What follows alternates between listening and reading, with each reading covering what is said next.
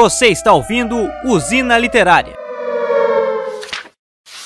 E aí, atômicos e atômicas, eu sou Per Gonçalves, estou aqui novamente com o Vitor Zilli. E aí, pessoal? Esse é mais um Usina Literária especial porque nós vamos falar sobre os cinco melhores livros do século XXI, segundo The Guardian. O The Guardian, um jornal que eu gosto muito, acompanho, eles fizeram o top 100 melhores livros do século XXI mas nós escolhemos aqui para falar no Usina Literária porque eu acho válido, tem muitos livros que nós mesmos não conhecíamos e outros que foram publicados aqui no Brasil até pela própria Companhia das Letras e nós achamos válido passar aqui no nosso quadro literário do Pesco Podcasts.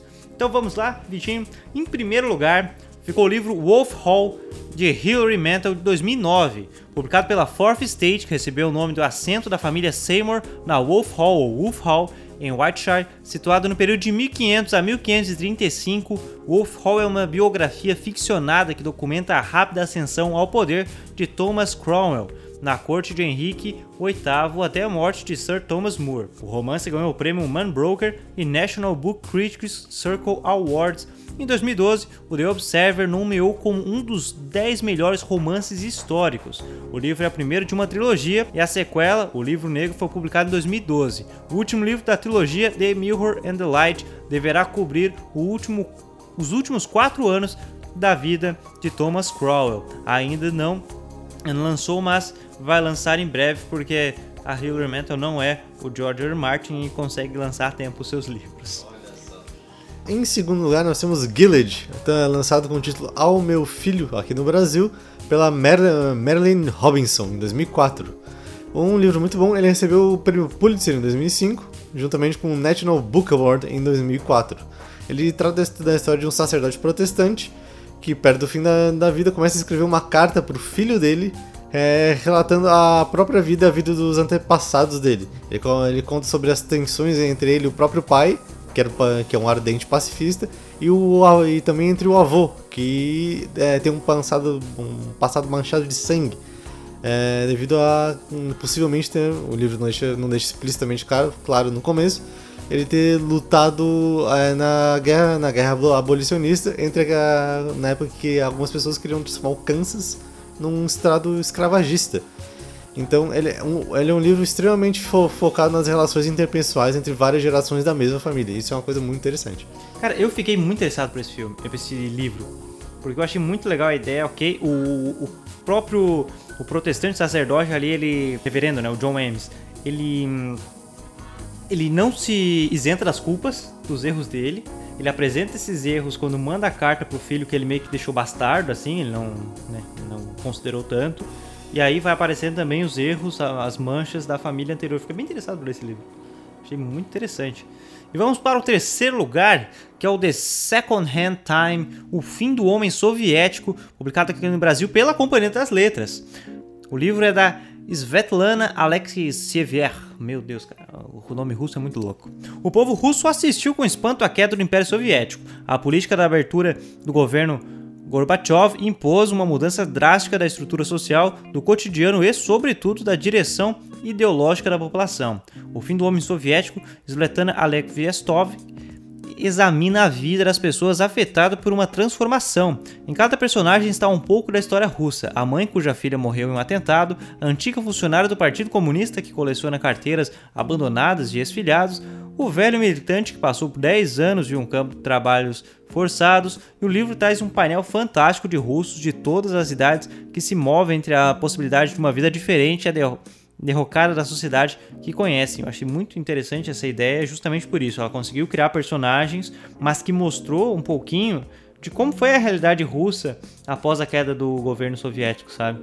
Como que foi se reestruturar para a sociedade muito diferente do que eles estavam acostumados e, como, e conseguiu mostrar diversas classes ali, diversos trabalhadores. Sim, sim, é uma história de como os russos enfrentaram a, a queda de, do, do próprio país como a nossa Exatamente, eu achei bem, bem interessante, bem interessante mesmo. Esse é o terceiro lugar. E o quarto lugar, Vitinho? Quarto lugar, agora nós temos o Never Let Me Go, tá traduzido como Não Me Abandone Jamais aqui no Brasil, escrito por, escrito por Kazuo Ishiguro. Ele trata a história de, de, de três crianças chamadas Cat, Ruff e Tommy que cresceram em Heiyushan, um colégio interno idílico situado uh, na, numa província inglesa, na, no, na, nas províncias internas inglesas.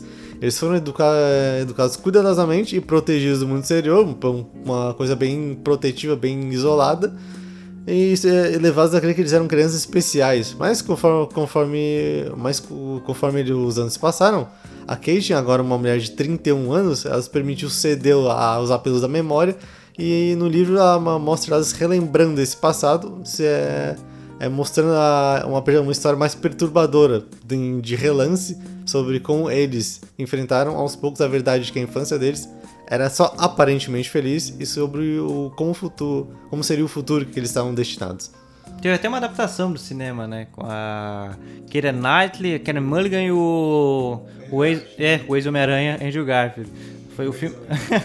o filme foi de 2010. Eu não, não vi que, qual que é o ano do lançamento do livro. Um livro asiático, mas que se passa ali na província inglesa. Mas enfim. É o. Agora nós temos o último colocado, não é? Tem o último colocado, o quinto. O quinto melhor livro do século XXI, Austerlitz, por H.G. Sebald, lançado em 2001.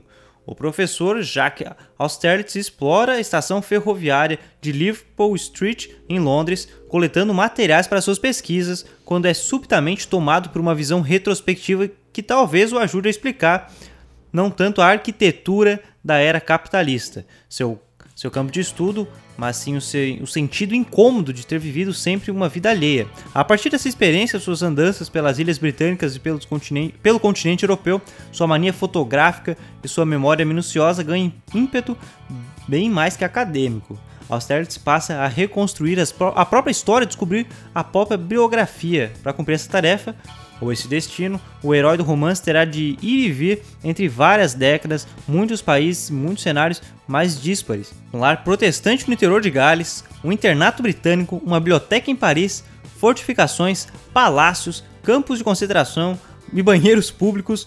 No fim dessa viagem, que converterá a biografia mais íntima do professor inglês em cifra da história europeia do século XX. Esse momento em que tudo começou com outros nomes, em outra língua, numa outra estação ferroviária, quando os horrores da Segunda Guerra e do Holocausto começam a se anunciar. Basicamente é uma brincadeira por toda a história da Europa, né? Só que como se fosse a biografia dele. E esses foram os cinco, os cinco melhores livros do século XXI, mas lembrando que, que o The Guardian fez o top 100. Top 100, nós vamos deixar o link aqui embaixo, sabe? Para quem quiser conferir todos. Esse é uma vastidão de livros, muitos eu e o Victor não lemos e ficamos bem interessados. E lembrando que Austerlitz de 2001 ganhou o, o National Book Critics Circle Award em 2019. Mas eu acho que é isso, né, Vitinho? Acho que... Eu acho que. Uh, em, em, suma, eu acho que na, a gente não teria nem tempo para expor mais, mais a profundo sobre tudo, que todos esses livros. Não, tem muitas histórias muito muito divergentes, cada um com sua peculiaridade. Eu acho que é isso que é interessante, porque nós estamos acostumados em um ritmo de lançamento, de blockbusters literários que existe sim. E quando chegam livros tão diferentes, assim, com uma história, com histórias tão impactantes, eu acho que é, é, é bacana ver como eles marcam a história. Alguns representando, seja seja sua história europeia ou como um todo. A maneira pela, pela qual eles entregam a história do, do livro para a pessoa. Exatamente. É aquela questão ali do Kansas, entre outras coisas, como a ficção consegue trazer muitas críticas e, e meio que relembrar os erros do nosso passado. Acho muito legal isso. Então foram nossas cinco dicas aqui para você. Provavelmente muito, muitos não conhecem porque alguns livros não são tão distribuídos aqui no Brasil, outros já são. Mas enfim, ficou aqui nossas 5 dicas. Se você achou interessante, quer mais dicas, comente aqui, bota nos comentários. Seja você que ouviu pelos players prediletos de podcasts ou aqui pelo YouTube, bota no comentário que nós vamos fazer mais top 5, mais top quanto, quanto o público pedir. Beleza? Muito obrigado, Vitinho. Eu que agradeço. Muito obrigado a você que ouviu pelo seu player, pelo YouTube. Enfim, um forte abraço, um beijo e até mais. Até.